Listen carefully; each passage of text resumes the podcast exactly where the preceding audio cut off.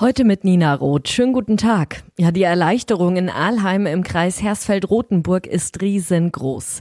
Der verschwundene Georg ist wieder da. Über sieben Stunden lang ist der Zweijährige gestern vermisst worden.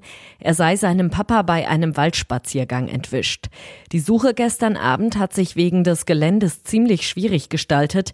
Das erzählt Gemeindebrandinspektor Bernd Hildebrand. Also das hat nichts mehr mit geraden Straßen zu tun. Wir hatten zwei größere Wasserflächen, die in dem Bereich mit drinne waren. Also in dem Moment sind natürlich auch schon die Bereiche, die man absuchen muss, vielfältig. Erstmal macht man sich Gedanken, welche Bereiche muss man letztendlich absuchen. Da muss man natürlich schon gleich auch andere Maßnahmen ergreifen. Und deswegen haben wir auch in der Erstalarmierung die Rettungshundestaffeln, die Drohnenstaffeln aus dem Bereich alarmiert, um schnell auch einen größeren Bereich im, im Wald, im Feld letztendlich absuchen zu können. Gegen halb zwölf heute Nacht dann die gute Nachricht. Georg wird von der Polizei an einer Landstraße gefunden. Etwas unterkühlt und durchnässt, aber ansonsten wohl auf.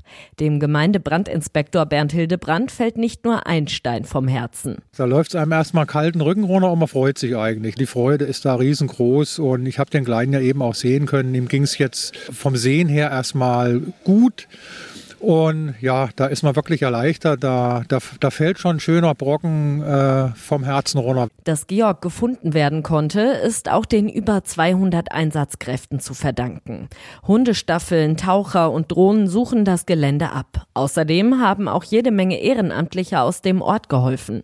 Für Bürgermeister Andreas Bretauer ein tolles Zeichen des Zusammenhalts, aber auch eine Herausforderung. Das ist natürlich auch absolut schön zu sehen, wie der Ort dann zusammenrückt und äh, hier Hilfe anbietet. Man muss dann natürlich gucken, wie man die Leute einsetzt, wenn hier so viele Leute auf einmal an der Einsatzstelle zur Verfügung stehen. Ne? Ich habe mich eigentlich schon innerlich darauf eingestellt, dass wir hier die komplette Nacht um die Ohren hauen und den Kleinen suchen. Da bin ich echt froh, dass das jetzt so glücklich ausgegangen ist. Am Ende zahlt sich das Engagement der Einsatzkräfte und der ehrenamtlichen Helfer aus. Nach einer ärztlichen Untersuchung ist Georg jetzt zurück bei seiner Familie. Nina Roth, Aalheim.